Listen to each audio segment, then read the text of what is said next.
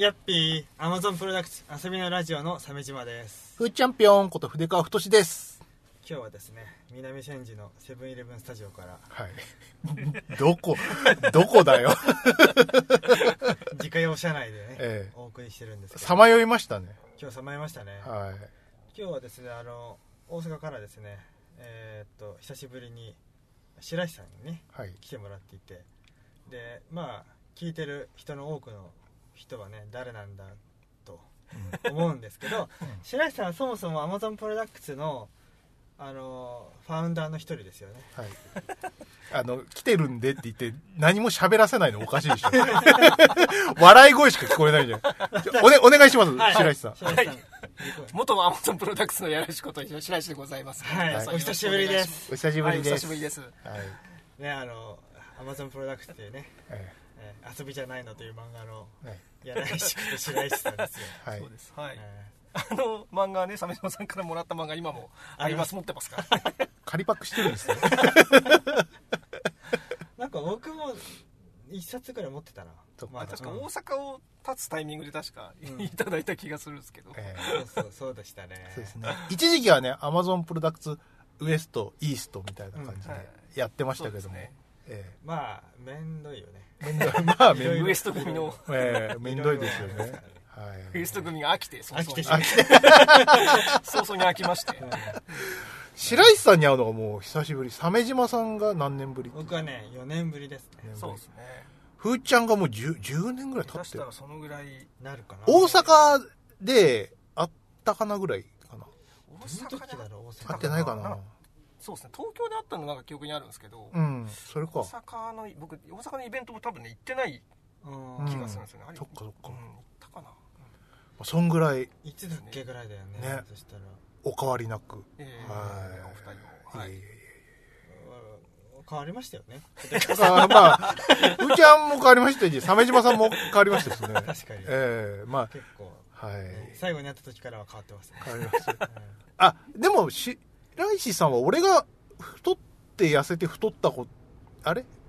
いや、そうですね、ふとずいぶんお痩せになられたなと思ってました。そう。うんあのね、白石さんの会ってない間に、一回痩せて、で、太って、今痩せたんですよ。あーなるほどそうねええ。ゼリーフライに行った頃が一番痩せたかなそうかな。あの頃70キロぐらいで、今、ようやく84キロぐらい。僕は今81キロなんですようんああ、そうなんですね。あんま変わんないんですよ変わんないね。そんなにね、そんなあんまり見えないですけどね。うん。なんかもうすっかりすっきりしているはずなんですよ僕はもう見慣れてるんですけどえ白石さんからしたら結構変わったんじゃないですかそうですね、だいぶ。え。白石さんの知ってる風ちゃんは100キロ超えてたかもしれない。体重3桁の大柄親父がねはい。馬橋から回電波を発信してた。頃ですからね昔のアイコンだって結構ね、アイコン自体がアイコン違いがね。太めのキャラです。ブーデーでしたんでね。ええ茶色くてね。茶色くて。茶色いのは関係ないよね。茶色い服多かったんですよね。えでもそのね名前と見た目のおかげでゆでたまご先生にめっちゃ気に入られるっていうことも。昔ね、ああの、いゆでたまご先生にね、うん。あの、松葉でね、そう。お会いした時に、松葉っていうのは時はその近くにある有名なねラーメン屋さんでね、で、私、あの、ね、緊張しながら、筆川太と申しますって言ったら、ギャハーって、偽名ですけど。ペンネームなんです。君すごい面白いねって言って、失礼な。初対面で笑われるっていう。本当まあでも、ネーミングセンスとしては、あの、あれですからね、あの、スクラップ三太夫に出てきた、鉄ツイクダスと大体顔、同じですから。筆川太って。そうなんだよね、ええ島田先生っぽいセンスなんだねじゃあそうそうそうそう。どっちかっていうとね。だから嬉しかったですね。ねえーあれでももともと漫画は、あれ原作、宮王、あれ関係ありましたっけ？宮王じゃなかったっけ？なんか、あ、宮王ですよ。だからその宮王のセンスなんじゃないですか？宮岡さんの。そっか。あ。そっか。遊びじゃないの。で、ね。遊びじゃないの？と原作のね。うん宮王だね。太しね。山ごもりのアーティストがドット書くって。そう。無茶、無茶言うなよ。好きすぎるわ。あの、なんか、キルト縫ってる、その、刺繍職人みたいな人がドット絵師になるんだったらわかりますかるね、ええ。うんすごいこのドット技術はってこれキルトの技術ですみたいな。うん。つ通じるものがあるじゃん。あるね。油絵にはないだろうって。ないんだよ、ね。そうなんだよ、うん。ね。ね。アストロ球団みたいな話でしょ。そうそうそう。どうやってそのゲーム作りの仲間を集めていくつもりなのかっていう、まあ途中でね終わっちゃいましたけど楽しかったですけどね。突飛すぎてえ面白かったよねあれ。ー。今日白石さんが東京に来られたっていうのはなんでなんですか？なんか悪いことでもされるんですか？悪い悪いことでもされます。はい。あのそば打ち関係のああそうですか。ね来てるんで。いわゆるその出張ってやつですね。そうです。はい、えー。いやーお疲れ様でした。えでも出張決まったっつったって鮫島さんに連絡しないでいいでしょ？めんどくさい。こんな。呼ばれちゃってこんな。そうです。呼び出しですよ完全に これだから別に僕から報告したんじゃなくて、えどうあの収録できないかって言われたんで、うん。この日どうって言われたらその日は東京にいるんですっていう話になったはいら捕まったっていう、行っちゃったんですいねけいけんじゃんと思って、ええ。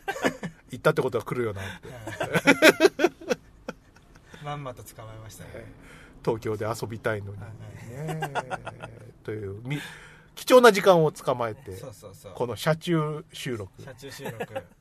車中収録もね結構お音響いいんだよね。ね。案外。うん。実は。ありがたいことに、何しろ南千住が静か、そう。え最初は上野で待ち合わせしてえうん。南千住スポーツセンターに行こうと思ったらちょっと道路が難解すぎてうん。ちょっといても立ってもいられずね。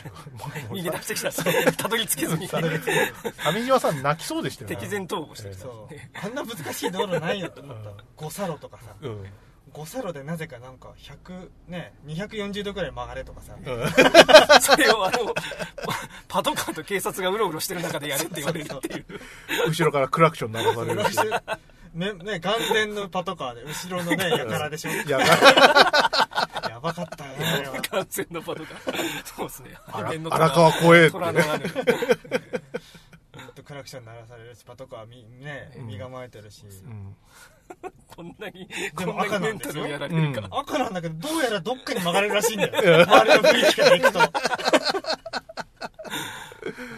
信号機の位置がおかしいですからね。おかしいよ。そうそうそう。あ確かに青だみたいな。そんな感じだったもんね。前方の信号機は赤だけど斜めの信号機が青になってるっていう。運転手からね見える信号機が4つあるのよ。どれに従っていいか分かんないんだよね。ええ本当にね長い街でしたね。よかった。荒川やべえな。やばいね。伊集院光もそこから出ようってねラップ作るだけのことはあるよね。荒川ラップブラザー行かれた街を出ようって出よう。歌ってたもんな。久保コーチと。はい。行かれた街でしたよだいぶ。行かれた街だった本当に。もうなんか後ろにいた白石さんがさら地にしちまいとか言ってましたよ。道を塞ぐか、えそうそうそう。過激な人だな。さら地にする何本か埋めちまえって。うん。えちょっと複雑でしたねあれは。そうですね。二度と行きたくない。はい。逃げた我々うん着いた先がねええ。そう。南千住。安住の地。うん。ん。こんなとこに来ると南千住でした。操車場近くのセブンイレブンの駐車場です。はい。まあね。安上がりですね。いやあれですね。懐かしいですこの感じ。あのーねなんか放浪してましたもんね。新宿でよく確かにね。え収録場所を探個して。室のそうですね。なんか個室の居酒屋でなんか収録したのを記憶してありました。いや基地かなあれは。え焼き地ですかね。なんか後ろで音楽がずっと流れ続けてそう。ええ。これジャスラック大丈夫かなって。ドキドキしながら流れちゃうんだな。流れちゃってるからな。え個室居酒屋でね。えうん。あれは比較的環境良かったんだけど、うん。あの花江さんには対応してないんだよね。そうね。花井さんの声がでかくてできん。そう。そうだね。そんなことある？え普通に喋ってるだけじゃん。声でかいんですけどっていうのがうんね近隣のお客様からクレームがあって、うん。お店の人が3回目ぐらいからうん。ちょっとドキが。ドキ？ドキをはらんだ。そう。あれから行けなくなっちゃいましたね。いけなくなっちゃいましたね。えギアが上がってしまったね。なあ本当にな。懐かしい話で、う焼け野原にしながら移動を繰り返し。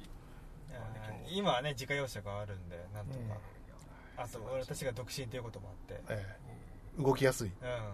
あの頃のね配偶者がえぐかったんでね、ええ。自由はなかった。あの頃の。配偶者。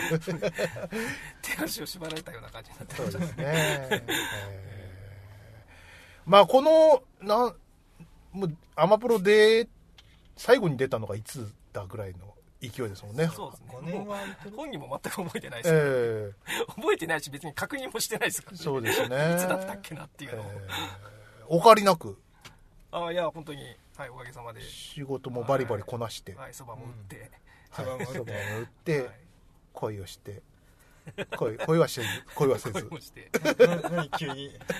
サラ・ジェシカ・パーカーだっけ？食べていいんだって声をしてみたいな。あったあった。いや、わかんないじゃん。な、どうしてるたのかわかんないから。白石さんは僕が最後に見た時はえー天王寺住まいだったんだけど今は多分引っ越してるよね。そうですね、うん。はい。そこから2回引っ越してますね。はい。そっか。そうそうそう。う。そうなんです。まあまあね大阪市内では変わらずですけども。でフェイスブック僕フォローしてて、うん。それを見た感じだとね猫飼ってますもしかして。今猫飼ってます、はい、猫っちゃ。ん。猫が飼えるところに。ああ猫だよ。男男と猫一匹で。男と猫一匹ではないですけど俺、中年独身がうん。毛の生えた四つ足を飼うっていうのはもう俺は一独身で行くぜっていう。そうなの？宣言かなそうなの？うん。そっか。うん。やっぱりね私はもう独身だって腹を決めたうん。あの同世代の女の人はねやっぱり、ね、犬か猫飼うんですよ。そう。周辺のうん。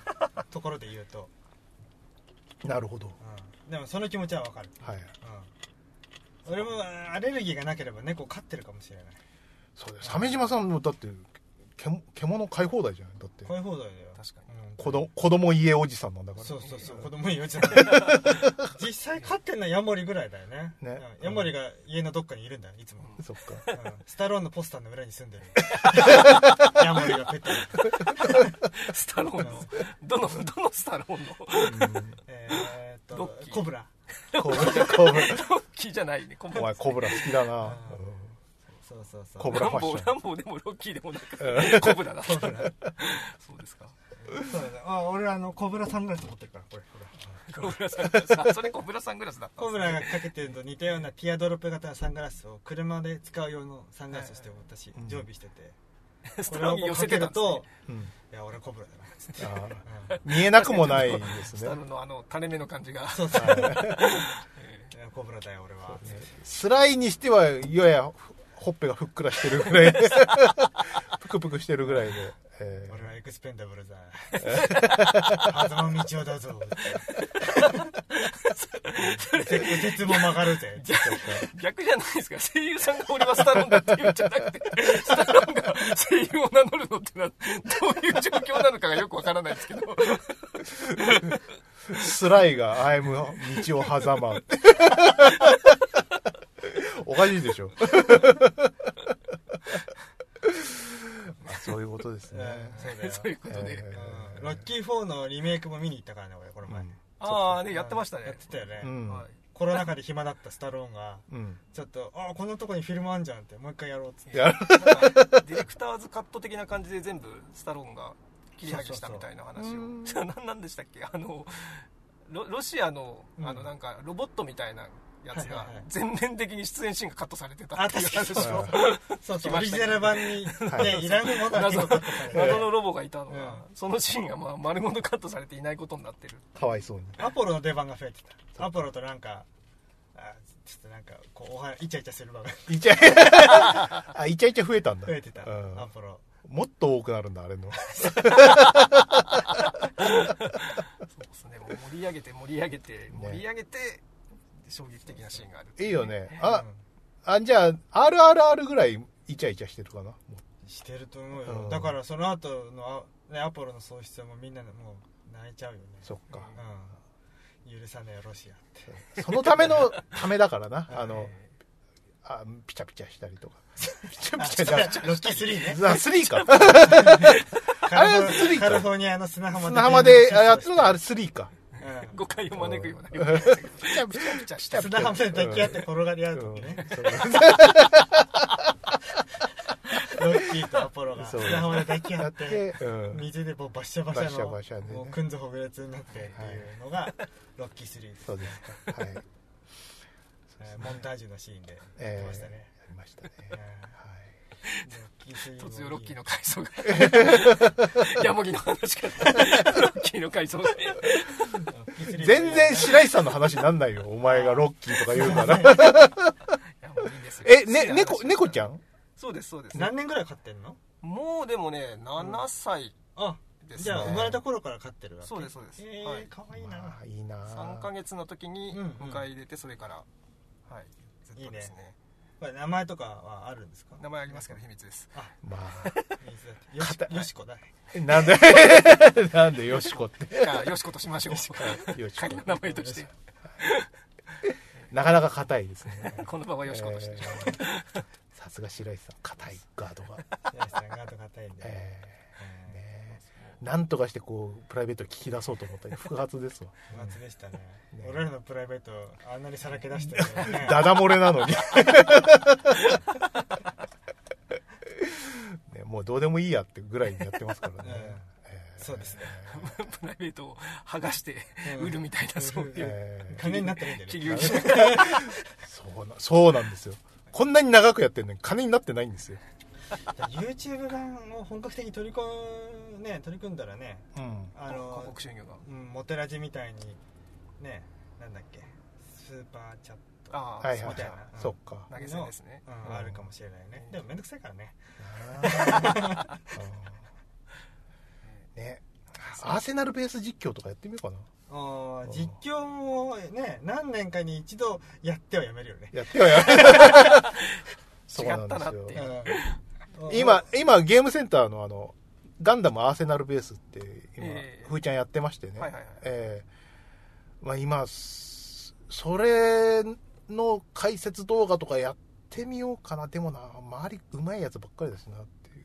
今うん。悩んで実際にゲームセンターに行ってそこでやるみたいな。そう。なんか録音あ録録音には録画台っていうのがあって、うん。あーでそれであのはいはいはいはい USB ぶっ込んああ、でなるほど。録画できる。えそうなの？すごいうん。ねできる。そうそう自分のプレイを後で見て研究する研な。究するとかあとはこのデッキいいですよみたいな、はいはいはい。まあでもねそれで実況してもらったらまあ、ね、メーカー的には嬉しいから、まあ、そういうことなんでしょうねきっと。ね。ううん。んそう。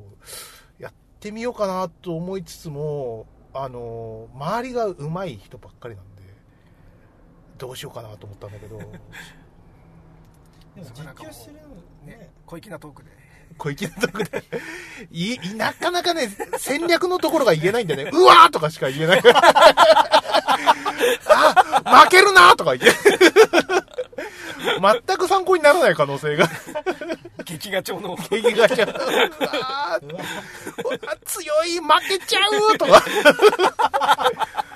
違うんですよ。もっとそのねゲーム上手くなりたい人はうん。ここでこのタイミングで出すと、うん。みたいなね、うん。スキルが発動してとかうん。言わなきゃいけないんですけど、それだよね本当に知りたいことは。そう。えできない。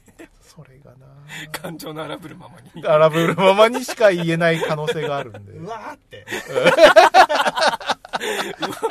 語彙がない人オブ語彙がない人です。ね。トップオブ語彙がない人です。ねう。わしか言えない。ちいかわぐらいしかない。語彙がないんで語彙力がもう3歳児ぐらいの語彙力しかないっていう。ねえ。どうどうですか？あの白石さんなんか最近やってるゲームとかってありあます？あ知りたいね。あ最近ね、うん。あのーあれですね。なんかあんまり最新のゲームっていうのは最近あんまりやらなくなってるんですけど、ん。あのーあれをちょっと PC を買ったついでにっていうか、うんうん。あのーまあもともと持ってたんですけど、うん。あのーあれですね。メタクエスト2をまあ。前買ってて VR のヘッドマウントディスプレイ、うん。でまあそれであのー前ゲーム遊んでたんですけどやっぱりちょっとスペックが足りなくて遊べてなかったんですけど、はいはい新しい PC 買って、うんうんうんでメタクエスト2であのーあれです「ハーフライフアリックス」って VR のゲームがあるんですけど、うん。それをねやり始めてそれがめちゃくちゃ面白いですね、えー。VR のハーフライフ？ええ。まあそんな恐ろしいこと。まあスケベな。そうそうもうなんかススケベなゾンビがいっぱい出てくる。スケベなゾンビ なんか顔に張り付いちゃってるやつとか。まあえどどどどういうこと？ーねねえ。なんかのっぺりしたフェイスハガーみたいなのが顔に張り付いちゃってるやつとか。ハーフライフそんななんだ。なんかねあの寄ってくるんですよそういうやつが。面白そう。メタクエストそんなのってんの？ね。そうですね。だからねスチームスチーム VR というかねまあ、VR ヘッドセットでスチームが動けば、うん。まあ、メタクエストじゃなくてもねなんか適当なヘッドセットでできるんだと思うんですけど。いいなあ VR VR やってみたいよね。見たいなあ。それをしばらくはやってますね。VR 欲しいけどさなんかエッチなことに使うんだなって思われる。たりとかするエッチなことに使う気しかないからね。そうそう。なんかそうなんだよ。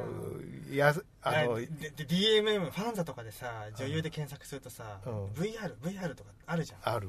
見れないじゃん。VR タグ。うん。VR タグ。VR タグ。って。まずあそこに行ったらまず 2D にするほかないもん俺。そうそうなんだよ。あれなんか2つこう画面が出るわけですよねだから,、うんだからうまいことこう立体視する。こうこう集昔中して流行ったんですよ うまいことこうなんかピントこううまいこと合わせる下立体みたいな。む下が見るみたいな昔流行ったやつ、画面が画面に寄ったり。で立体。に画面に寄ったり離れたりしながら。こここで会うみたいな、ここだここだあったあった目が目がってうんねえまあ別にねかいいな VR 買おうかな。スケベ目的。スケームいやいやメタクエスト。メタメタメタ的なやつを。うんメタ的なやつ、ね。いいですよね。俺ねもう VR で思いつも思い出すのが90年代にあのバーチャルオーズって映画あったでしょ？あいやあはいうん。あれが出た数年ぐらいにまああある種のこう VR 元年1回目ぐらいのはいはいはい、があったわけだよ。何回か VR 元年あるかあらな。あったでしょ、その1回目ぐらいにホットドッグプレスからファミ通かで紹介されてたすっごいいい VR 機器があって、うん、うんヘッドセットこうグローブ、うん。あとポコチン装置がついてるの。ああなるほど、でうん。グワーンとこういうポコチン装置がついてて、うん。でが白人のモイケメンモデルがポコチン装置とグローブを持ってこっち向いて、イエーイって 全裸でだよ。はいはい。全部胸毛もじゃもじゃの,、うん。あのもういあの白人モデルがこういう決めポーズで、うん。もう差を持って。局部にはだからその装置がそう。ついてるんで VR 装置がついて見えてないっていう。下の 下の VR がついてる。か ら下の VR オナホがね。そう。でそれがすごいのはうん。なそれは男用でしょ、なんと女用 VR もあって、え女 VR がこう両乳と股間にこう VR 装置がついてて、で女の方はこうヘッドセットであっはーんって顔をしてポーズして 写真があってうん。本当くだらないって20万。くだらんって。よくファミ通に乗りましたね。ホットドッグプレスかな。ファミ通かなファミ通には乗らないから何らかの、うん、アホな雑誌に。はいはいは載ってて。いやーこれあのページ取っとけばよかった。本当に強烈だったから、い でもうん。今でもやってることは変わりないですよね。その究極的にはそこじゃん、VR セヘッヘッドセットとうん。おちんちんがあれば、あの 下の VR そうそうそうそう。この電動オナホ的なものがあればそれで同期すれば疑似セックスはできるわけじゃない能ではあるでしょうね、遅延気持ち悪いだろうねそれ。ああゴフレ遅延するんだごめんだからその女優のペッ ご女優のペッタンペッタンがゴフレを今今弾いてるのに入ってるみたいな。遅延が遅延が。そうか。グラボ買い替えなきゃ。わかわかっちゃうからね遅延がね。私にはこの遅延が分かるんですよ。ゴフレゴフレ遅だ延んだんこのゴフレが良くなってきてね。フレームガチ勢がゴフレの違いが分かるんだよ。そっかそっか。ういいいい話だな。ゴフレ遅延格ゲーマーみたいな。テクノロジーの進歩でだんだんねそれが4フレになり3フレになり。いやでもその臨場感ってさやっぱりね、ゲームもそうですけど、そのフフレーム遅延は致命的ですからね、ねやっぱり。え音ゲーとかでもそうですからね。音ゲーなんか特にーうん顕著ですけど、ずれちゃうともう全く昔あったじゃないですか、なうんなんだっけあのほらあのああ G クラスター。G クラスターそうそうそう、G クラスターってあの、はいはいはい。クラウド型のゲーム機あって、そうですね。はいあれ、鮫島さんちでやったんですけど、あ持ってたんですね。Google をねうん。先んじることもう4年ぐらい、うん。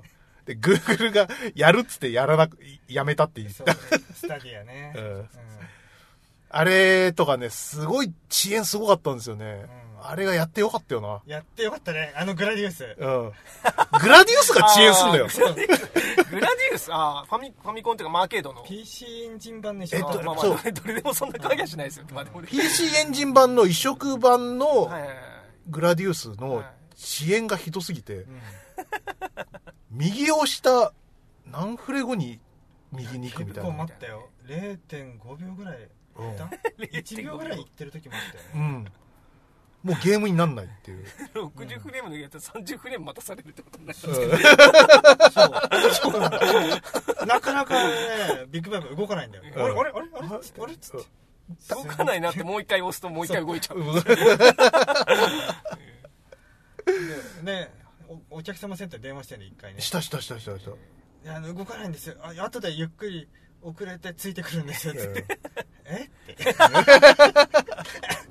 えって言われちゃってね。オペレーターのお姉さんなんだかよくわかんなくて。うん。あの需要とかなんか言ってるよって。ビッグバイパー自体がオプションみたいな動きするってことですよね。ほんとそれ。お前がオプションかみたいな。そう。鮫島につ、つあの、ついていくブビッグバイパーとオプションみたいな。メタ的な感じ。的な感じでね G クラスターはあれは本当に早バすぎましたね。ス上のハードでその PC エンジン移植タイトルは有名作が多いし、うん。FF12 もあったか一応。あったあった。でもと、あのね、FF 系と、FF 系と、あと、えっ、と、信長の野望があったのかな。ああ、はいで、そっちは別料金だった。そうなんだよ強気だったね。強気だったね、でやっぱり一番良かったのはねどこからやってきたか分かんないクソゲー あれが良かったな誰が作ったかわからないうんはい。どっかのブラウザゲームクソブラウザゲームの移植みたいなやつあったよねそう。それでかさ増ししててね。ううんん。ね全部見事につまんないんだけどさ、うん味わいが 味味が濃くて面白くはないがな飛行機乗った時になんかこう機内の端末があるような感じの 数読みたいなそういうやつ。いやもももっとひいどいですよ。もっとひど。かったかな。もっとひどい。なん、なんだっけ？あの、ホテル経営みたいなやつ。あああったあった。あったでしょ？あとねギャギャルがねリゾート地でバイトしてうん。みたいなやつもあったよね。あった。うん、何をするのか分かんない。忘れたけどね、アクションなのかシミュレーションなのか何なのかもよくわからないです。えーそういう、あもあったんで、ちょっといい流れなんで、今日なんか本持ってきましたね。あそうそうそうはい。こちらの。はい、この前届いたハードマッキで発売された名作ゲーム集というね。忘れ去られた両作たち。ね、どうこの流れ。いいでしょ。いいいい。スムーズな。スムーズな流れが鮫島さんがロッキーの話が長いとかね、どうしようと思いながら。それだ、けで終わるんじゃないかっていう。どうやってこう流れを持っていこうかでね、やきもきしてたんですよ。まあね、うんハードマッキーってやっぱり取り沙汰されないことが多いじゃないですか。はい。でそれどんなのがあったのかなと思ってうん。買ったんですよね、うん。でちょっといくつか見ていきたいんですけど。えっ、とファミリーコンピューターのクライシスフォース、ね、うん。はい。曲がめちゃくちゃいいですね。コナミの91年うわ、えこれ、コナミの末期か。うん。ま、コナミの末期ってあれだけど、スファミコンのコナミのーコナミの末期じゃないですよ。よファミコンの末期です。ある意味マッチかもしれないうんゲームゲメーカーとしては。この頃は良かったっていう話になる。クライスフォース曲がめちゃくちゃいいんですよ。ああそうなんだ。これな、画像でしか見たことないんだよな。91年だって。で91も年ってそうですねスーパーファミコン出てるぐらいの頃ですよね。だよね。うんあメタルスレーダーグローリーもラインナップされてますね、もう、これはもう、高値ソフトでおなじみの。うんですね。ディスクだっけいや最初カセット？えーそうですねソフトでしたね、なんかでっかい白くてでかいソフトだった気がする。ああでかいやつ。ラグランジュポイントみたいなあなんかサイズのやつか。これ、あの、プログラマーは岩田さんああハルケンなんでそうかな。かもだね。確かそうだったはず。ねバトルフォーミュラーって91年と個人的にはまだ末期じゃないんだよね。うん。なんていうかそろそろスーファミが幅を利かせてきてだんだんワゴンセールが始まる時期で、俺的にはもうピークなんだよ。俺にとってのゲームハードは。はい。鮫島さんはあの、ファミコンを与えられなかった子なんで、この頃やっと得られるあーってことですね。こっから俺のファミコンの時代が始まるっつってまあ暴れん坊天狗とか買ってうわわー。すげえ、ランパート出てたんだ。これ、ねありますね。これすげえ好きだったな、ゲーセンのやつ。あのトラックボールのやつでしょ？え、違う違う違う違う違う違う。これ、あの、陣地をうん。テトリスのそうっすね。ブロックみたいにしアーケでもトラックボールでしたよ。アーケード版は。そここうやってこうやって。あれ、アーケード、ラン、ん？トラックボールだっけ？マウスの代わりみたいな感じでトラックボールでした、トラックボールで見たことあるよ。え、俺、十字キーでやったけど。十字キー版もあったのかな？十字キー版じゃあったと思う。壊れちゃったんだ。じゃあトラックボール違う違う違う違う違う。ちゃん、ちゃんと普通のコンパネでへえ。やったけあどあ、れもあったんですね。これめっちゃ面白かった。えイナバート面白いですうね、ん。ランパートやったことないんだよ。あの、城壁を作って、うん。で、砲台あるでしょ。うん。これで、こう、ピュンピュンピュンって言って、相ね。手側をボコボコにして、うん。で、次のターンまた、あの、組み直してみたいな。一旦ごとに攻撃パートとうん築城パートみたいなのがある、ああ面白そうだな、で壊されたら直す。壊されたら直直すすっていうんでへえ直しきれないと負け。ああいいじゃん。うん。砲台の数とかもこれは決めれるの自分で。どうだったっけな。確かなんかでもターンごとに何台か置けるんじゃなかったでしたっけね確かそんな感じでしたよね。一うんターン経過したら1台置いていいみたいな、ただその自分がその城としてそのテトリスみたいにブロック囲んだところにしか置けない。うんうんうんうん。うん。へえロックマン4でマッキーはないよね。だって5があるんだし、ね、456 まで。うん。あそうだよね。ね。6まで、あ俺これがやったことあるんですが頑張れ五右衛門外伝2天下の財宝っていうの。を、ま誰もやってないと思いますけど。ワンはやりましたけど2は。外伝2はすごいな。いや結構いいゲームでね、うん。そうですね。ええ。これはねあの私はこの頃アメリカに住んでまして祖母がですね何かしらファミコンを頼むというと、うん。ねはい。何ヶ月かに一度ソフトを送ってくれるんですよ。祖そ母の中にたまたまお店の人に勧められたからっていううん。感じでなんか捕まされたのかなっていう 感じで入ってたのがこれで、うん。おばあちゃんによりサブスクみたいな感じ。そうそう れがね来ましたね、うんおばあちゃんのサブスク結構いい加減でタートルズが2回来ました。それ無茶言うなよ。続編とかじゃなくて同じタートル同じのが人気だから。人気だ。同じだ。忘れちゃうよ。遊んだらすげえ減ると思ってたのかもしれないです いずれなくなるっていう。う、ん。弟がゴーストバスターズをお願いしてたのにタートルズが2回来たから本当に落ち込んでた。でもゴーストバスターズじゃなくてよかったですよ。よかったね。あでもあれだよ。その初期のクソゲー版じゃなくてその後ええ。90年代に入ってあで出たのがそうでしたっけ？ああって多分それだと思う。うわ、ギミック。あギミックロロックマンクローンだよねこれもね。そうですね。ロックマンクローンっていうか、ロックマン作った方があ。作られたやつじゃないですか。そうなんだ。うん。これあれあそうかココロン。心もな同じだよね。うんそううん。同じ人が作ってる。最近ねあのアーケードで復活しましたけどギミックは、わえそうなの？はい、へ知らなかった。エクサ基盤で出てますね、うん。あのあのビあのハイハイハイデフって言い方はもう古いですけど、うん。うん。16対9でえうん。で曲とかもなんか全部アレンジし直してみたいな。あれ、あれだ、あの、ペンゴみたいな感じで出たってことですよね。ああうん。はい。ペンもねそうですね、リメイクされて出てますけど。あれもエクサだったかな？どうだったかな？はい。どうなんだろう？ちょっとやりたいな。でも、やっぱファミコン、あのーファミコンとか顕著ですけど、こう、うん。ハード末期のこのうん。絵のゴージャスさって超惹かれますよね。ね。ねあのやっぱりカートリッジが安くなってみたいなことなんでしょうねきっとね。でしょうし容ね。量が増えて、うん。あのー最近出た、あの、メガドラミニ2とかでも、うん。やっぱり、あ、末期の絵いいなって思うんですよね。はい。エクスランザすげえとは、ハードマッキーハード末期。今、ハード末期だからすごいっていうのはあんまりちょっと薄くなってるじゃないですか。うんうんうんうん。そうだね。そう。なんか頑張ったんだなっていう気持ちが盛り上がるんですよね。なんかプリンセス魔法のプリンセスミンキーモモのソフトが出てるらしいですねファミコンで。うん。全く知らないです。知らない。はい。これどこでどっから出てる豊か豊か。あれですね。ウルトラマンクラブとかの。はいはいはああウルトラマンクラブか。バンプレバンプレバンプレ系のやつかな。関連なのか。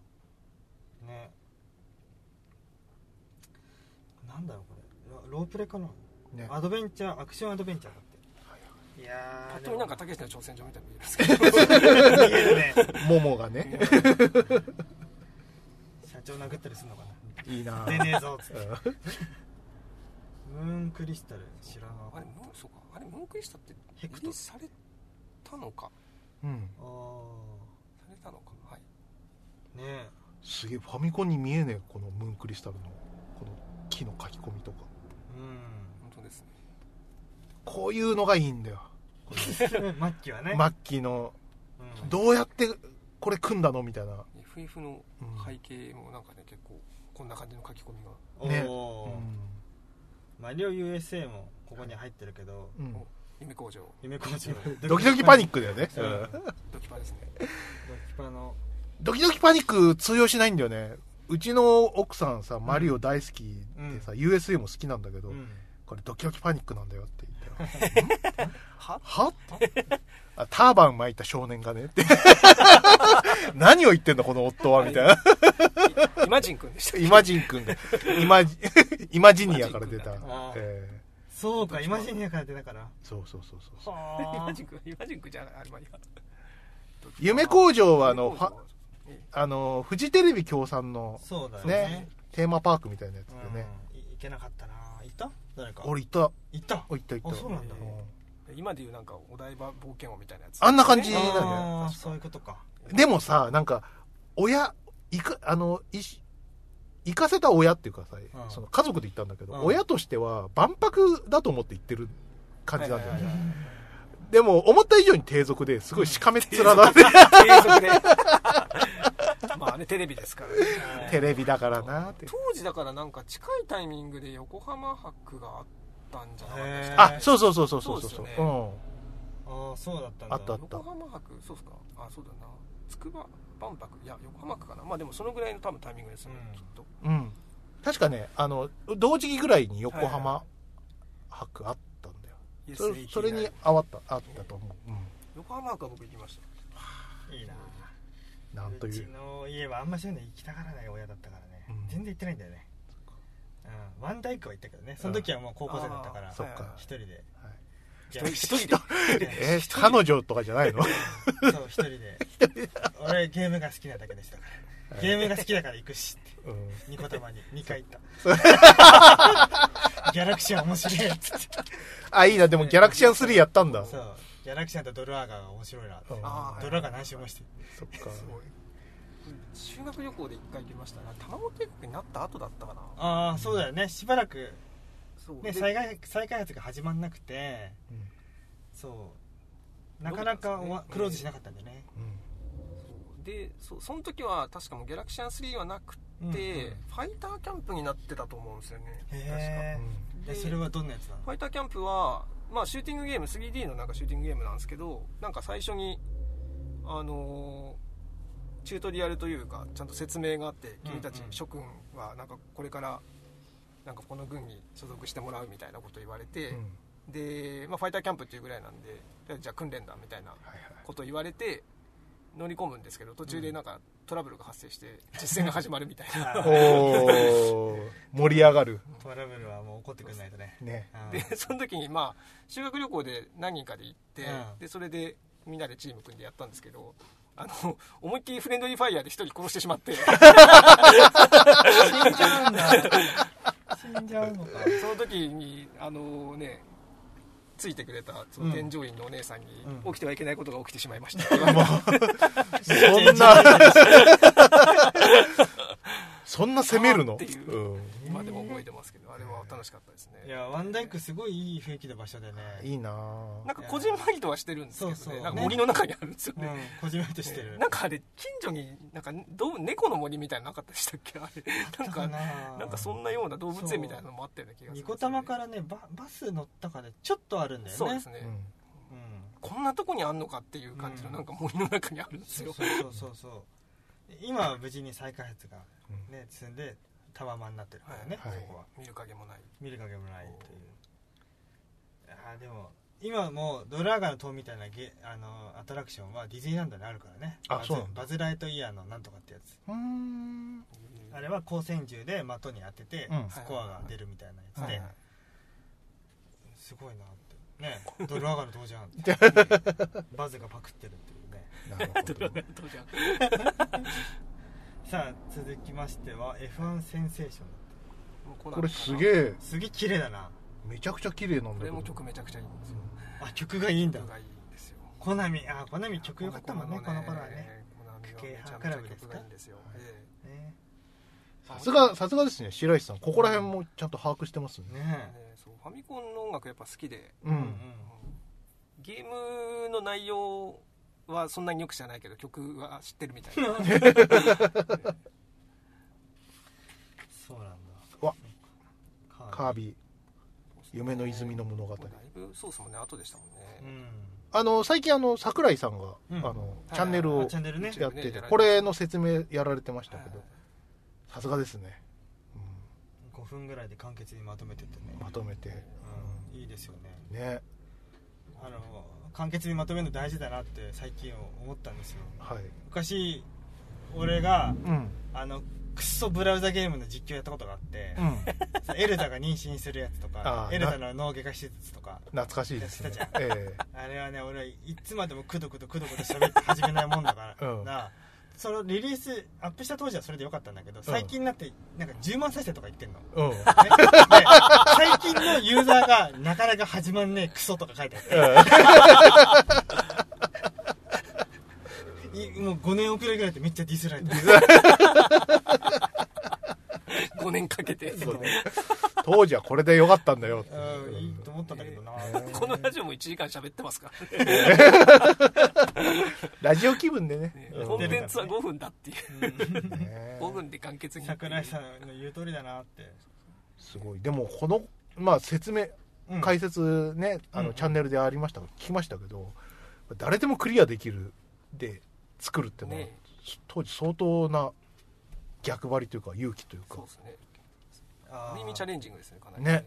うん誰でもクリアできるようには作らないのが普通だったもんな。普通ですからね、えそうだね。ファミ通で読んだことがあるんだけどアメリカなんかはなんだっけ？買った後何日か以内だったら返品そうですね。返品制度がある10%返品ができるんだよね、ーうん。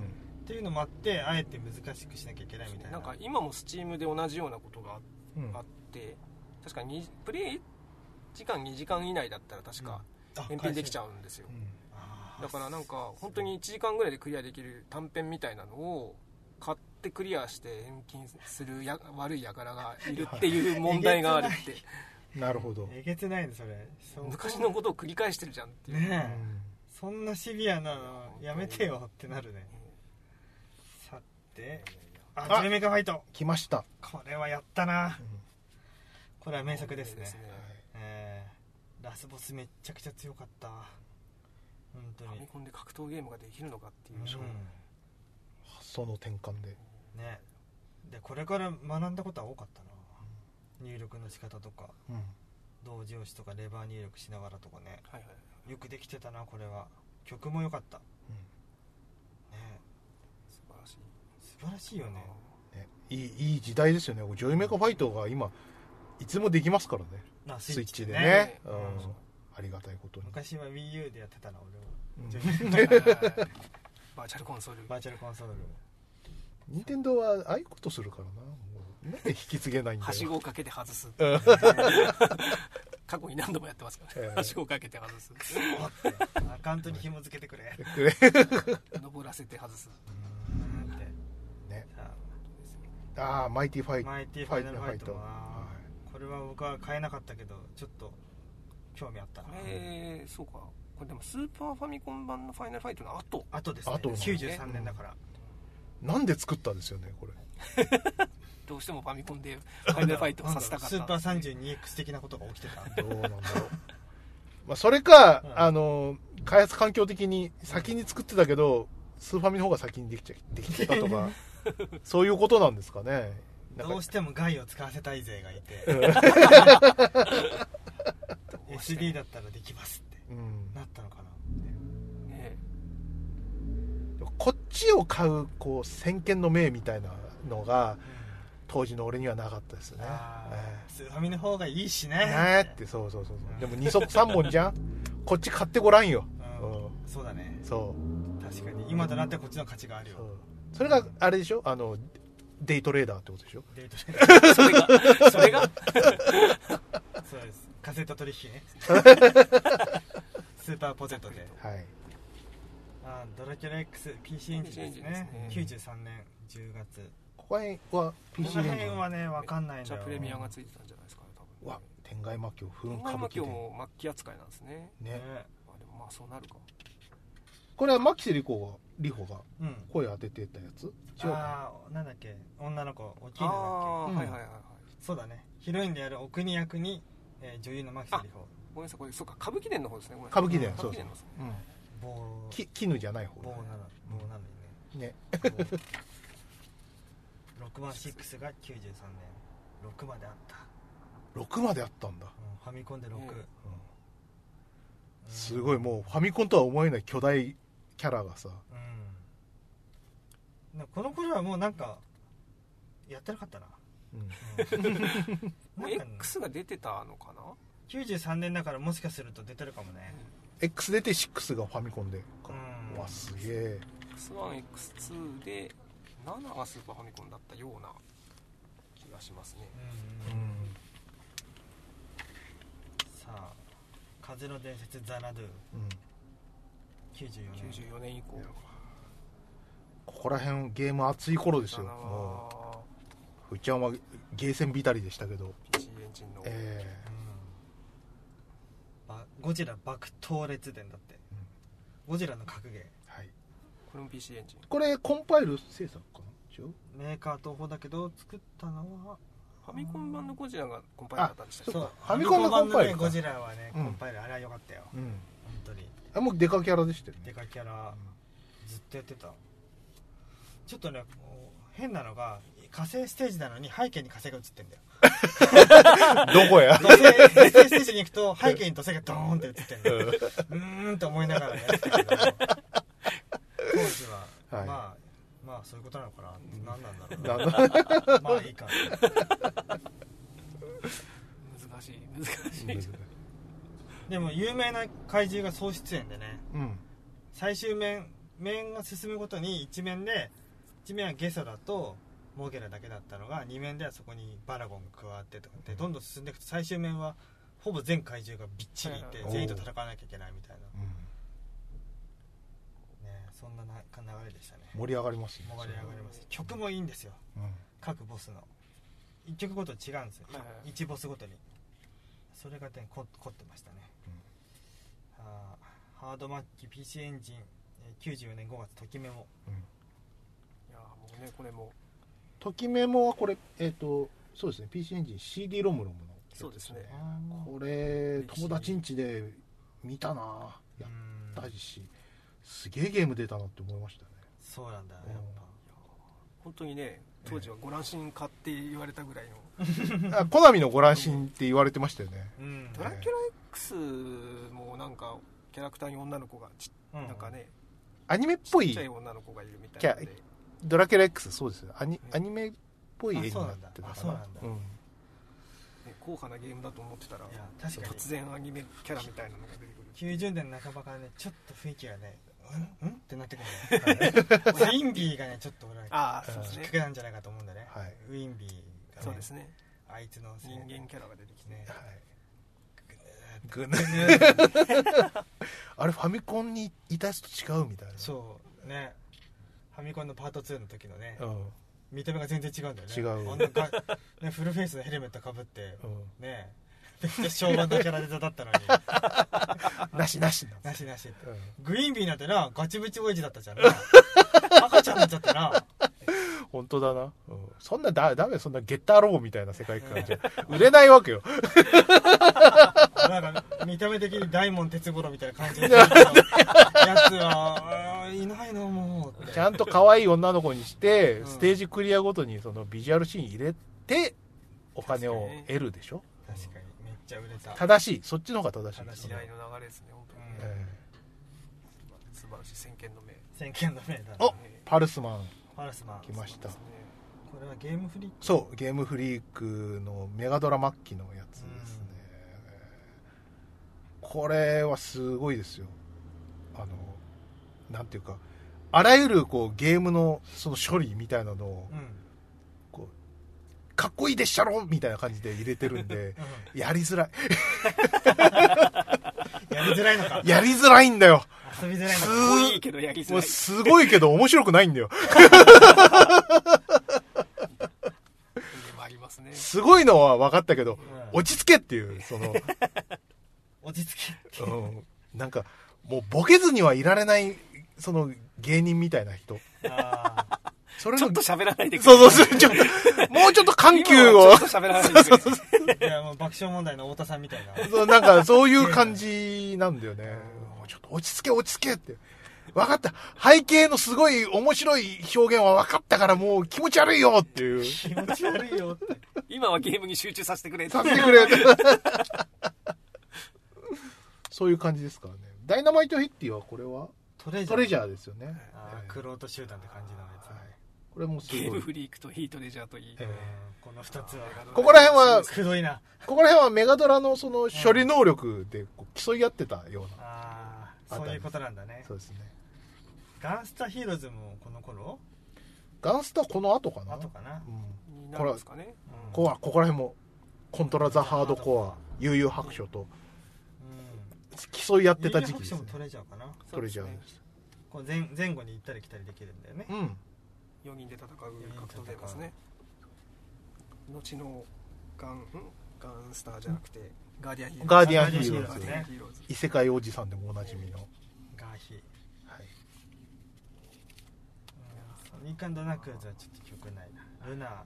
えエターナルブルーだって。メガ CD ーはい。ルナは最初がこれこれが最初。えーっとねエターナルブルーが続編じゃないかな。続編か。シルバースターが。ああはいはいはいはし最初のゲームアーツの RPG そう。シリーズ2作目。あのねルナシルバースターはやってすげえあのボリュームなくてうん。く食い足りねえと思って。え で続編はまあいいかなと思ってスルーしてたらこっち大ボリュームでやるの。ー、マジかよ。もうもうちょっと割って薄めろよって思うんだけど。バランス悪いんだな。バランス悪いんだよ。2つ多分怒られたんだろうね きっとね。う ん薄いよって、薄いよって。2つ足してね割ってほしいよね。ね。エイリアンソルジャー。これも今、ね。異世界おじさんでおなじみの。話題になって、ますねああそうなんだ。え意味わかんないぐらいゲームスピードが速い。ええ。そうなの？バグってんのかなって思うぐらいえゲームスピード速い。そうなんだ。高速移動できるんで、え。本当に高速に移動するのね。うんでなんかボス戦とかも秒殺するか秒殺されるかのどっちかしかないみたいな。厳しいなこれ。やっぱハードマッキーはやっぱセガが一番面白いな。ピーキーですよね、うん。めちゃくちゃピーキーですね。今ね94年から5年ぐらいですね、もうだサターンがうん。そろそろ。出てるぐらいじゃないですかね。94号だと。もうプレイステーションサターンが出てるぐらい。うん、コミックスゾーンタクティクスオーバーとこれらね今スイッチでできますね。そうですね。はいそう。ですね。いい時代になったなやってないけど。あるとね安心して安心してやらない。やらないっていう。メガドラでもプレイしたけど。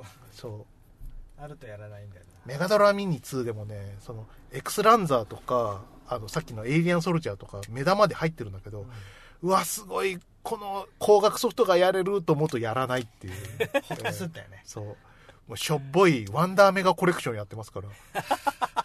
それの、ねなんかあのワンダーメガの変なキャラ。変なキャラ。変なキャラ。ワンダードッグ。変なキャラっていううんのワンダワンダワンダードッグ？ワンダードッグのキャラじゃないんだけど。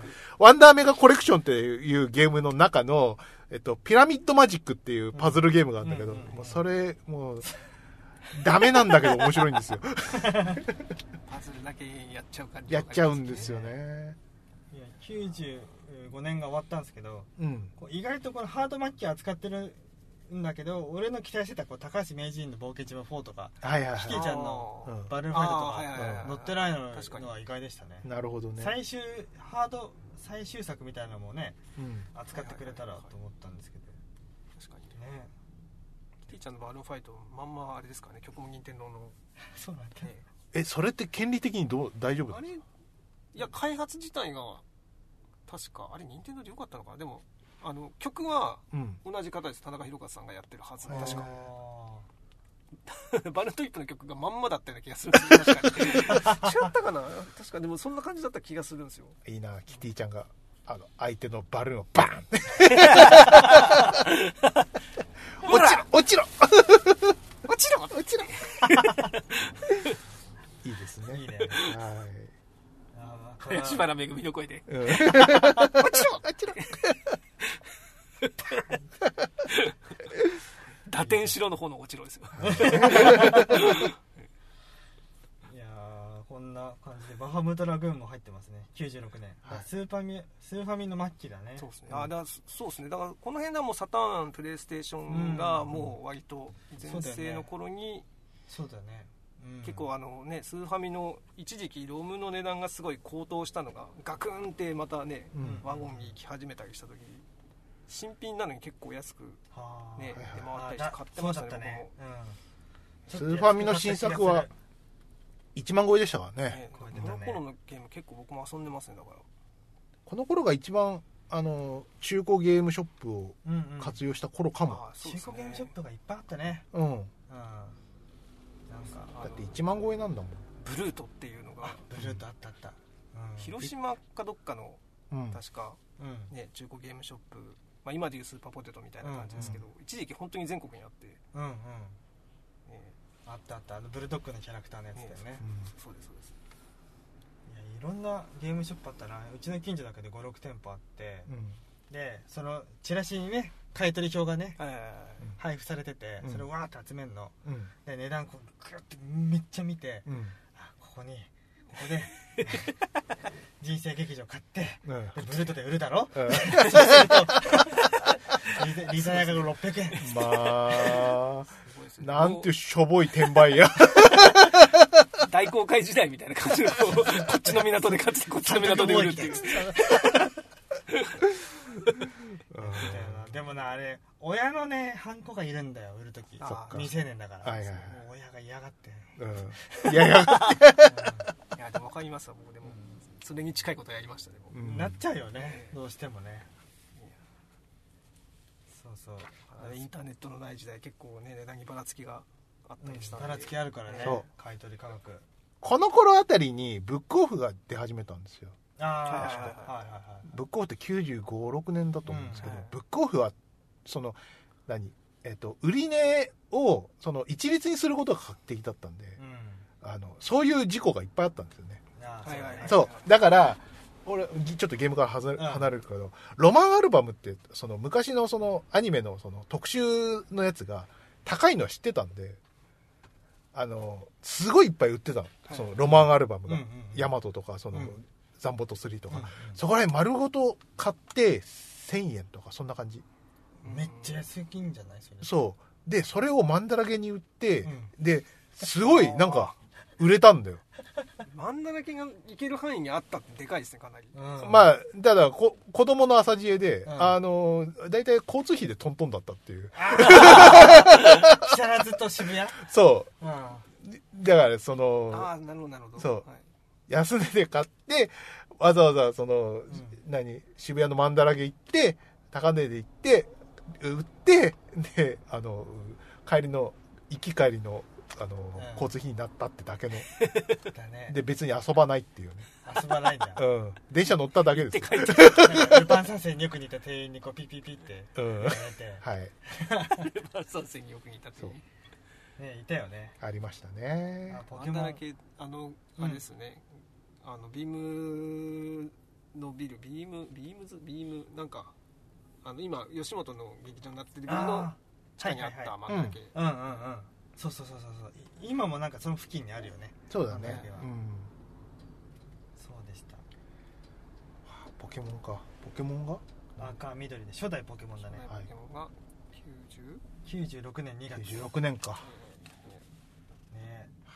当にもうどのポケモンも気持ち悪い声出してねこれね。うん「おいえー!」とかね「ミャオミャオ!」とか。基本ノイズですか？ら ねノイズをうまいこと組み合わせて、うん。ポケモンが出た時はすでにもうこのゲームはやる感じじゃないなって気分だったんだけどうん。バイトであの担当してた小学2年生あ家庭教師のバイトでね小学2年生担当してたんだけどその子にスーパーゲームボーイ貸してもらってポケモンやらせてもらったんだよね。それが最初のポケモン体験ですね。バグ技があるんだよつって。先生バグ技がさつって。丸い子ですね。そういうの教えてもらいましたね、いいですね。えこそうですね。ここからでもカラーあでもカラーえそうスーパーゲームボーイではちょっと色付きでしたけど、うん。96でもそうですね。ゲームボーイ長い長かったですもんね、うん。アドバンスが出たのが2000年だったはずだから。そうそうそう。なんかこの頃はなんかゲームボーイなんだっけ？薄いやつとか。うん。ライト。ポケライト。ポケット。ポケットライト、ポケットライト。うん。そうそう。スーファミ限定版とかあったよね。あった。スケルトンボディのやつ、うん。スケルトン流行ったのその頃か。そうだそうだね。カオスシードスーパーファミコン96年。ややりましたか？これは、これすめちゃくちゃ評判いいんだけどそうなんですね。うん。やってないんだよね。でもカオシード確かサタン版があった気がするんですけど、ありましたありました。そう。うん。もうねカオシードのサタン版が中古で安く売っててあカオシードだと思って買った,、買ったんですけど積んだっていうね。積んだもうあるある。当時すでにもう高校生にして積むっていう。ソフトを積むっていうことをやってました。高校生ぐらいこう時間のあるやつが積んじゃったらもうこっから先やることはないですよね。ないのではと、ね、ええ。一番時間がある人たちですからね。独自の操作さえ理解すればやり込むほどにドハマりする。うん。対等だって、えーなんかねルールがちょっと複雑で俺わかんのかなっていうので敬遠してましたね。そうんだ。うん。ああスターオーシャンが出ましたよ。初代スターオーシャン、この間6出たところですけどね。ね。うん。この頃はねもうアイテムの種類が膨大なのとオープニングが超スター・トレックっぽいので俺買ったんですよ。はい。あ。やりましたね。え中盤後半ぐらいまで。えうん。自分の好きな雰囲気のゲームじゃなかったんだけど、うん。でも戦闘がちょっとアクションっぽかったしなんか新しいなと思ってやってましたね。テイルズ・オブ・ファンタジアもね近いぐらいの頃だと思いますけどなんか戦闘アクションみたいなのちょっと流行りましたね、うん。コマンド入力じゃないリアルタイムっぽいねアクションのやつ、バルキリープロファイルだからもうちょっと後なんですかあれプレステ？そうです。だもんね、え系譜なのか。あなのかな。えそう同じ会社ですしね。えはいはい。レナス2だってこれはわからないですわかんない。大怪獣物語やらなかったね。え1も2もうんい ややらなかったことをコメントしなくていいよ、確かに。えマーベラスは評判いいですよね。えマーベラスもう一つの宝島。これどこ任天堂。です任天堂。これ移植されてないはずなんです。知らない。ですなんかねビジュアルはね絶こけ3人組みたいな子供たちがね、うん。主人公のやつで。うーん。まあ、少年たちの大冒険を楽しめるスーファミ末期の名作の一本、ゼルダの伝説シリーズのスタッフが開発に参加。ね牧場物語を僕その買いましたね。あこれもスーファミ版。はい、末期の頃にうん。ワゴン96ワゴンに年出たタイトルとして。うん。末期だね。であとは何があるかな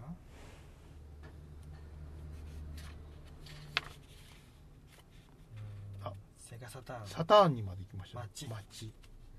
街はこれあのあれじゃないですか。若わ若かりしこう窪塚君が見れたりとかしますよ、ああ本当ですね久保塚君いますね。ここにはい映ってますね、90これ8 8年。年。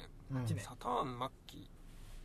か。そっにかなるんですね。そろそろドリキャストが控えて。えー、90 95678ここら辺のこうゲームの、うんうん。その飛躍ってすごいね。すごいね。ちょっと今でもビビる、うん、うん。CD ロムで大容量化してうん、みたいなね。そうですね。ではい。ギレンの野望が、えー、98年出てるけど。懐かしい。これずっとやってた俺。ああやってそう。楽しくてずうんずっとそのなんか何？やればやるほどさ有利になっていくからさ、例えば俺がジオンでやってたらさ、うん。そのその連邦の人たちをどんどんこう倒していったらその人たちはリタイアしていくわけよ。うんうん。ね。であらかたその何プチプチ潰すプレイやってたらさ、うん。最後なんだ、えっと、ジャブローか。うあの連邦側が敵だから、ジャブローの真ん中にね、うん。なんかえっと機関に乗ったフラウボーが人材がいなすぎてフラボーがフラウボーが艦長に機関を戦えるやつがいないわ、悪いことしちゃったな。フラウボーとハロが残ってたっていう。周りすごい、あの、俺たちジオンの大軍隊。完全なジェノサイドですよね それはもう虐殺以外の何でも、物でもフラウ戦う気満々だから。すごいねうん。えはい。そんな思い出が深い。ーいやーえーすごいなそれは楽しかったな。バロックっていうのが出てますねえメーカースキングねセガサターンバロックもなんか確かリメイクされてたようななんかダークな雰囲気のえうん。ななんつうんですかねでもククトゥルーともちょっと違うかもしれないです。なんかうん。変なんですよ。変っぽいね。うん。デザインとかが変で。変だな。いやー。で、えー98年レディアント・シルバーガンはい。スイッチ出ましたね。ね。出たね。俺これセガサターンの体験版の CD ロム持ってて、わうん。面白いな。でもお金がないから買えないって。そういうね、そういうところでこう、なんていうか、センスが磨かれるわ、問われるわけですよ。後の高額ソフトですから。本当にねそうサターン末期で一回ワゴンに行ったんですけどうん。その後にまさかこんなにプレミアがつくとは。つくとはいやっていう。つくだろうな。面白かったもん、うん。買っときゃよかった。買う方法はなかったが当時。金欠 でね。まあね。まあでも今遊ぶようになりましたから。えね。えね。めでたく。ありがたい。スイッチは本当にゲームのライブラリ充実してていいよね。うん。さて2000年代はまあこんなとこっすかね。そうですね。一旦ここら辺にしときましょうか。ね。これいい本ですね、なかなか。ね。眺めてるだけで結構楽しい。1000年以降のそうっすね。これゲームボーイカラー？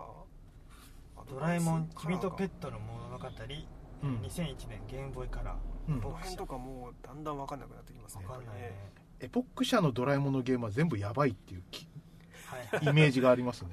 なんかドラえもんのゲームちょっと総括してみるのもいいかもね。ああ、ドラえもんのゲーム総括。やべえのがあるかもしれないよね、そうですね。うん、ぱプレディアとか探さないといけなくなりますよ。ああプレディア。修羅の道か。PC エンジン版のドラえもんプレミアついてたような気がする。違ったかな？そうな。んだ気のせいだったかな、まあドラえもんといえばやっぱみんなはファミコンのねシューティングをやはりハドソイン版ですすね、メージる、はい。うん、ハドソン版。やっぱりあとギガゾンビの逆襲か。うん。あロープレイの？うん。うん。そうですよね。本自体は2006年ゲームボーイアドバンスの末期まで。うん。末期まで。リズム天国が最終ページですね。2006年。ゲームボーイアドバンス。アドバンスか。マザー3もなかなか出なかったもんね。2006年4月20日。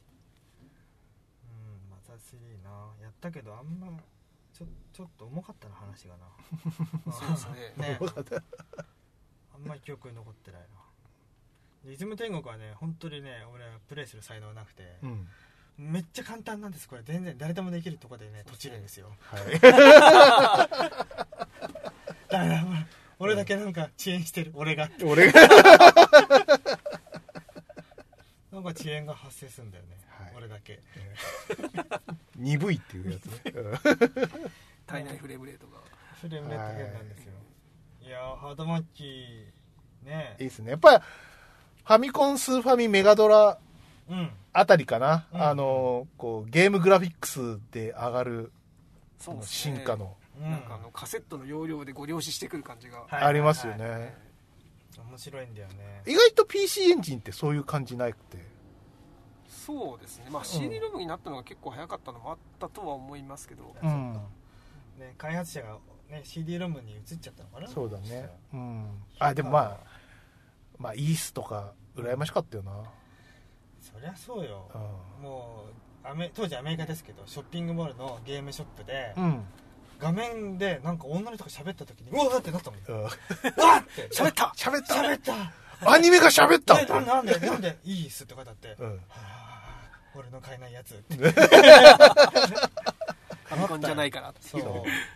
あのあの感じはもう分かってくれないでしょうね。そのゲームの中のキャラが喋ったみたいな驚き？ししかもちゃんと喋るんだよ。うん。なめんなよとかじゃな。い。ね 頑張ってねとかじゃなくて、サンプリングされた再生してるだけみたいな。萌えプロとかのね、うん、ボールとかじゃない？そうちゃんと喋ってるっていうのがねすごかったね。そうそうそうそう。とんでもないことが起きてしまったって思った確かに。ありますよフねだから、版の水戸黄門みたいなね。え 無理があるうんほぼノイズっていう、うん。ほぼないえあそれまあそれ考えるとな PC エンジンもちょそんなあれはなかったな。あの、うんすごい PC エンジンもすごい、えね。ー いいよな。いいよな。いいよな。いいよな。終わり。いいよな いいよな終わりです。まあそんなですね我々こんな後ろばっかり向いていらんないんですよ。はい。ちょっと最後に一つ企画があって。ええ。鮫島さんあの、はい。一押しの企画ですよね。プレゼンツどうしてもやりたいっていう。どうしてもやりたい。はい。北方健三クイズ。はい。私今手元にですね北方健三さん「試みの地平線伝説復活編復活編」っていうねうん。あの単行本が文庫本があります。はい。でこれはあのホットドッグプレスで掲載されていた、えー若者たちの悩みをぶった切ってくれる北方健三のコーナーがあったんですよ。うん。で、えー今から何をしたいかというと、まあ、ここにね北方健三さんに当てて、えー若者から質問相談が届いてます。はい。私が皆さんにはい。この相談を紹介しますから、なんで今円楽みたいな喋り方に。はいしますから。皆さんはね、ええ。北方健三になって、回答してください、はい。で最後に、えー北方健三の、えー回答を紹介します。本当の回答、はい。それわかりまし僕がいる時じゃないとダメだったんですか？まあ回回答者が俺だけになっちゃうね。そう。多い方がいいから回答したら、ええうんわかりました。じゃあ北方健三のことはそんなによくわからないですけど。はい。えー北方先生はじめまして僕は彼女と彼女の部屋で何をしていたんです。その時に彼女のワイコがティッシュペーパーを取りに部屋から出て行ったんです。その隙に僕はワイコのタンスからパンツをかパンツをかっぱらってしまいました。はっきり言ってワイコに合わせる顔がなくて困っています。今になって考えるとくだらないことをしたと思います。彼女にパンツをうまく返すし返すにはどうしたらいいでしょうか。その後どういう風にすればいいでしょうか。くだらない悩みだと思うかもしれませんが良きアドバイスをお願いします。埼玉県変な男高校3年はい。生ということなんですが。やった後なの？まあ何をしていたんですと。そうですね。それがまあちょっとその女の子の Y 子の方がね、うん。えーちょっとねいなくなった時に下着をかっぱらったと、なるほど。えなんか焦点っていうか生活表小百科みたいな。これは罪に問われるんでしょうか？亀山相談員。ークリームクリーム相談員。はいはいはい。どうしたらいいか？えそはい、ういいアドバイス。はい、うーんそうですね。宛先不明でうん送り返すみたいな。どう？事件じゃん。じ どうですかね、ああはなるほどね、い、まあでもで。でもまあ入ったやつが自分しかいないんで、うん、バレちゃいますよね。バレますね。うんどうしたらいいのかな？これやっぱ正々堂々と返すっていう選択肢ではない。北方先生なりのやっぱり何か良いアドバイスがあるってことですよね。そうです北方先生になりきって。うんうんそうそう一応結論としては北方らしい、そうか。え北方らしい。北方先生だったらどうするあかそうそう。分かった。褒めるだおお私はじゃあ褒めるにします。あああのわかりました。お前のにお前の匂いがしたよ。ブランデーこブランデう持っててお前の、うん、お前の匂いでね、うん。一呼吸できたよ。ありがとう。ありがとう。ありがとう。甘く。古川さんこれ奥さん聞いてるんじゃないですか？いや、大だ丈夫い大丈夫です。大丈夫です。はい。白石さん何えーかありますか？そうかなんでしょうね。なんか男らしい感じの回答ですよね、きっとだねですね。ですね。ねだからなんかまあでもちょっとそうですね。筆川さんと被るけどうん。なんかもうあれじゃないですか。なんかもう感謝しちゃうみたいなよかったぜぐらいな感じですかね、では、えー我慢できなくなったで撮ったっていう。撮った。あ、正直も、正直。正直じいさんじゃないですか。いですね。はい。ではですね、えー彼女の北方先生の回答は、えー彼女の心理を考えてみよう。下着を盗まれて彼女はどう感じただろうか。変態と思ったろうか。それとも自分のことを好きだからそうしたんだと思うだろうか。これはどう考えても変態と思われるに違いない。次に下着を持ってきた時の君の、えー返す場合ね下着を持ってきた時の君の心情を分析してみよう。俺が思うにああえっと君は女のパンティが欲しかったんだよ。それは彼女でなく彼女のでなくてもよかったんじゃないか？つまりその辺にぶら下がってるパンティでもよかったのだ。断言。そんなことは言ってないじゃないか。彼女の、君はそういうものが好きな人間なんだろう、その下着は返さなくてもいいけど君は彼女にそういうものが好きなんだということはきちんと言った方がいいんじゃないかな、俺は好きなんだ。特にお前が好きだからお前が履いているものが好きなんだといったような詭弁を使うしかない。と言ってます言いつけが、言いつけが、断言がひどすぎる。ね続きます。もちろん、はい。3日間それを履いて洗濯してもう満足したから大丈夫だよと言って返す方法もないではないが、点 はい。俺は高校生の頃に絵本というものをよく読んだ。その中に使い古した染み付きパンティをプレゼントしますというような通信販売の広告があった。こんなものを欲しがるやつがいるのかとびっくりしたが周りを見てみるとそういうやつが結構いると。うん。でそいつが変なやつだったかというと特に変ではなかった。ただその部分が変なだけだった。ちなみに俺は女の子のあそこのヘアを集めるのが好きだギュッと掴んでギュッと引っ張るとうん。指の間で2本23本引っかかってくる。でその女が帰った後でそれをじっと見つめてこういう部屋を持っている女はどういう性格なのか分析する趣味がある。はい。これだって正常とは言えないだろう。だけども俺の存在全体を見て異常とは決めつけられないはずだ。つまり誰にでも何かしら変な傾向はあるんだから、うん。君もあんまり悩まずに彼女に平気で告白すればいいんじゃないかな俺は女の部屋が一番好きだ。うん。だからこれはもらっておくぜ。と言ってギュッと引っ張っている。するとそれは逆に明るい行為になる。君も少し明るい行為ちょっと冗談っぽい行為にしてみたらどうだろうか。陰謀をむしれってこと？何を聞かされてるのか全然わかりません。ああ、答え、陰謀をむしれだ。陰謀をむしってください。あそうかそうか。あはい。でまあ堂々とあのこれもらっとくぜうくるっとこうはいはい。下着を漏らしてこうパクってこう、うん。目の前で明るいはい。おどけた感じにね、なるほど。うん。チャップリンが杖をくるくるっと回すみたいに、はいはい。パンティーくるくる回して、うん。いただいちゃえばいいんだぞと、なるほど。ね、俺は陰謀を取るけどな、うん。ななるほどですいいんですか？パパンティをくるくるってやって、納得できたんですかパンティをくるくるってやって、陰謀のとこ、ワッシャーあの、あの、ガンダムの1話みたいな感じで。あれはザクですけど、ザクの口のチューブのとこですけど、むしゃあんな感じで、こいつはこんなモビルスーツなんだなっつって後でじっくり眺めてそうそうそうそう。てててててててて、ブーブルップープップー縮れたパイプを見ながらそうそうそう。だどんどんどんどんどん、どこどこどんどん。っていうことかな。いいねうんうっとりパイプを眺めるガンダムはい。パイプを眺め。どんなザクなのかな。はい。ザクの部屋を集めるんだいいですね現像来た方が北方先生本当に役に立つな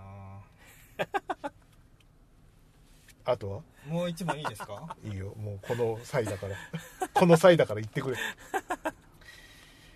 ヒゲな役割って何なのでしょう？山形県杉鈴木豊18歳高校課程を無事終了しこの春大学へ進むことになった18歳の男です。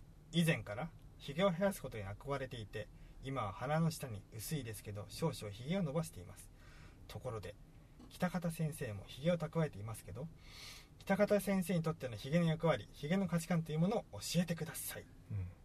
です。はい。確かに北方先生はまあヒゲですよね、うん。ね。大事なトレードマークです、はい。はい。では北方先生にとってヒゲは何なのか？うん。お答えください。はい。やっぱブチッと引き抜いて。ヒゲを持つやつはどんなやつかなって。まあ、えあの、ヒゲっていうのはこう男性ホルモンの象徴でもありますので、はいはいはいこいつをこう、蓄えれば蓄えるほどうんうん。男であると。うんうん。ね、私は、その、あなたとは違いますよという、ね、ことをアピールできると。あ君もぜひ、ヒゲを蓄えなさあれですよね。露出癖があるってことですね。男性そのものを見せて歩いてるってい。ことそうですね。えあ男らしさの象徴だからええ。もう見せびらかせよせびらかせよ。どうだってどどどどうです？白石さんは何かありますか？答えは。わひげは何だわかりません。ええ。これね非常にねあのなんていうかひげのも持つイメージとかそうしちょなん抽象的なとか、うん。精神性がとか語るかと思うじゃないですか、うん。北方先生はね口ひげこれは具体的な武器だ。アイブの時の武器である。まあ、そう、まさか。まさか。なるほど。できた、はいはいはい。クリトリスを舐めてる時に、うん。その、蓄えたヒゲが、その、小因子になるよううん刺激するそうそうそう。ということですか？剃った後に生えてくるヒゲというのはザラザラしてるだろう。うん。これでは紙やすりで女の子の肌を撫でるようなもので相手は痛いだけだ。ただしある程度まで伸びてくるとハケと。うん。ハケこうおじおねぶっとくなってる。ハはケ。はっはい。ハケ と同じ。わざわざ強調して、え同じような役割を果たすわけだ。つまり唇にハケがついている感じで愛撫できるのだ。えうんなるほど。ハケ水車みたいな。なるほどね。じゃあ、ハゲ、シュッ、シュッて、そうそうそう。ベロンベロンってやると、同じ方方向にこう、は、ハケ的にこう、ひ蓄えたヒゲがベロハ。ケベロハケつって。うん。シュワシュワつって。なるほど。例えば女の子を上にしてやってるとする。でいきなり起き上がり胸をゴショゴショやってやる。これは効くね、女の子。聞くぜ。うん。聞くぜ。聞くぜですか。うん女の子の股ぐら開いて舐める時でもちょっと下の方を舐めればちょうどヒゲがクリトリスのあたりに来る。同じこと言ってるお、同じこと？ピンポイントおすごい。シンクロ率が。座布団1枚。やった。おはい。な、うん。すごい愛撫の武器なのである。うん。その程度の価値観しかないねヒゲには。そこは外れてたんだ。男性ホルモンとかそういうことじゃないだ。そういうんこ。とないです。ない。ハケの紅葉はい。その程度の気分でヒゲを伸ばせばいいわけであって男性を誇示しようなんてつもりで伸ばしたヒゲはいやらしいだけだぜ、まあ、あ、間違えちゃった。まあ我々いやらしかったんですね。うん、そうですね。まんまと。え完全に正具として使うっーていう。え それそれだけっていうね。ーはい。価値観など考えずにどれぐらいの長さが女に効くか研究でもした方がいいんじゃないかね18歳にこんな大事なメッセージを。なるほど。送ってくれま18した歳そうか。ホットドッグプレスではそのぐらいの子そうそう子が読む。10代の向けの。まあでも確かにあの、北方健三先生はあの、ヒゲで得したことがありますから。あそうなんですか。あの、えっとね、えっと、キューバで、うん。キューバに幻の葉巻があるって言って、当時社会主義国で、うん。あの入りづらいところをですね、うんうんあのい行ったことがあるらしいんですよ、うん。うん。北方健三先生が、うん。そしたら税関で捕まってですね。で別室に呼び出されて。うん。でなんか偉いかなり偉い大臣みたいな人が来たらしいんですよ、かなり待たされて、うん。であの大臣の秘書みたいなうん。めちゃくちゃいい女がうん。口元で「カツカツ」って。え「カツ。活心カツ」って言って。ででもカツシンと間違えたら ビッグスター。であの、当時カストロが、うん。あの、あの、座頭市をめちゃくちゃ、あの、気に入って、あで、国民に見なさいって。さすが社会主義国だな。ー国民に押してくれたんだ。押してくれて、うんあの、カストロおすすめ、今日、今月のおすすめみたいなで。進めた結果、うん。活心のその認知度が上がって、うんで、あ、こんなに似てるやつは パスポートって何かねって思うんだけど。本人を証明するものだろう。そうそうそうそう。で、あの、あっけなく伝説の葉巻が手に入ったっていう。すごいえちょっと書い書いてよそれ。え？クリトリ鈍ってる場合じゃないだろ。え眠って、眠り方をレクチャーしてもらっちゃないない。勝新に似て得をしたっていう武勇伝があるんで。すごいじゃん、ええそっちそっち語ってねえ。ねえまあそんなわけでえはい。北方健三クイズのコーナーでしたいや、いいですね。ええこれは、これはあの、俺と鮫島さんだけでは成立しないんで。いやいやいやこれをやらされるために大阪から呼び出されたと今思ってますよ北方先生の性に関する話をえ 聞かされるために。これからひげ生やしてるとみんなスケベなやつだと思っちゃうそうそういうことですね。ああこれハケなんだ。ええハケなんだ口からハケを生やしてるやつがいるぞ。ハケだわ。鮫島さん、いつだったかすげえ貝猿壁みたいにな。ってやってたやってた。うん、ええうん。あれは、やっぱ、その、ハケアイブ。うん。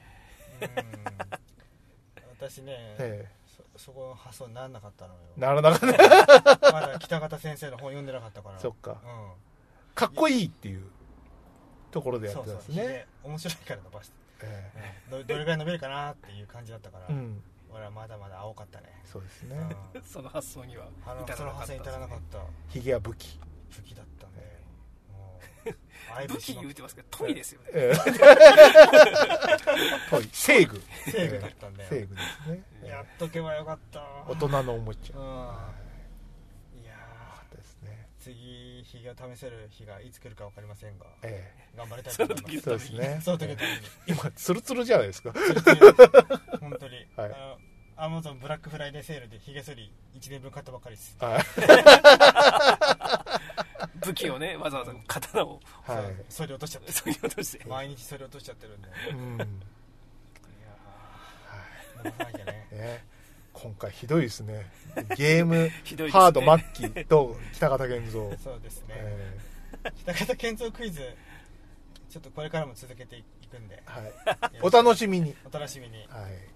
僕はもうその時はもう呼ばれないと思うんでだ大丈夫です。このための、た あの、このためのだけ、ためだけに呼ばれてたらもうさすがに怒っていいです。